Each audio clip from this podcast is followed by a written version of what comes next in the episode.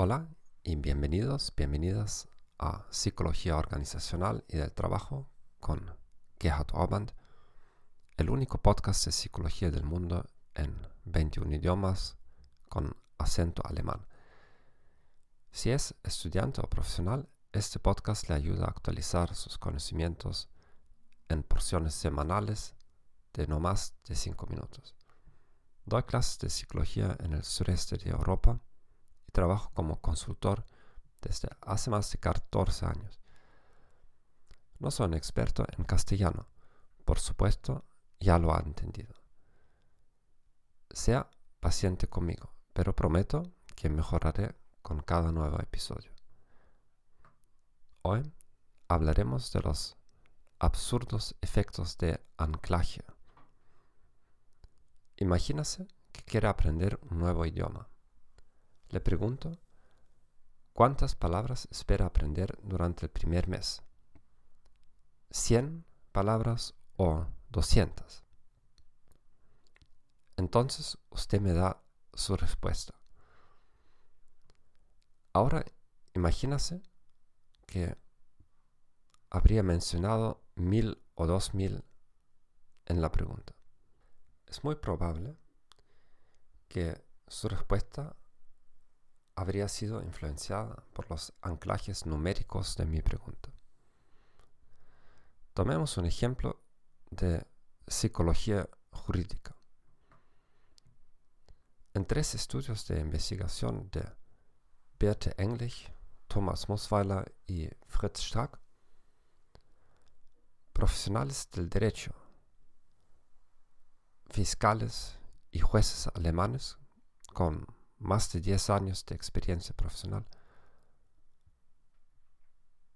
podían ser manipulados en sus veredictos por anclajes completamente irrelevantes.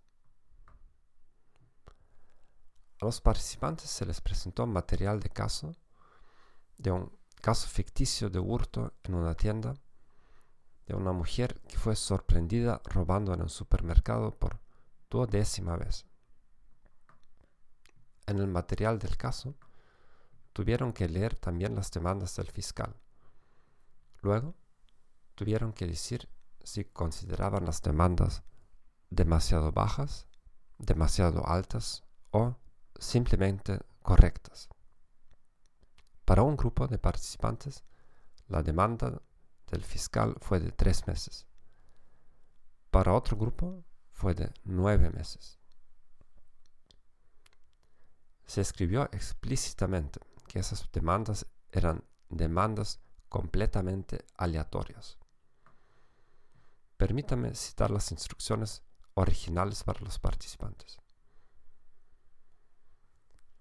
Con fines experimentales, la siguiente demanda de sentencia del fiscal se determinó al azar, por lo que no refleja pericia judicial.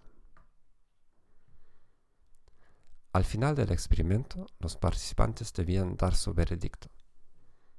En el primer grupo, donde el fiscal había exigido tres meses, la media aritmética del veredicto fue de cuatro meses. En el segundo grupo, donde el fiscal había exigido nueve meses, la media aritmética del veredicto fue de seis meses. En otro estudio, los participantes tuvieron que lanzar un dado manipulado y completar manualmente la solicitud del fiscal. No obstante, se mantuvo el efecto de anclaje. En su primer estudio, un periodista proporcionó el ancla al preguntar si los participantes consideraban aceptable una cierta cantidad de meses. Los efectos de anclaje aparecen en situaciones de incertidumbre. ¿Cuáles son esas situaciones en su trabajo? ¿Y de dónde podrían venir esas anclas? Gracias por escuchar este podcast. Si desea que realice un seminario web gratuito sobre la psicología de la comunicación intercultural para su empresa, haga clic en el enlace de las notas de este episodio de podcast. Les deseo un muy buen día y adiós.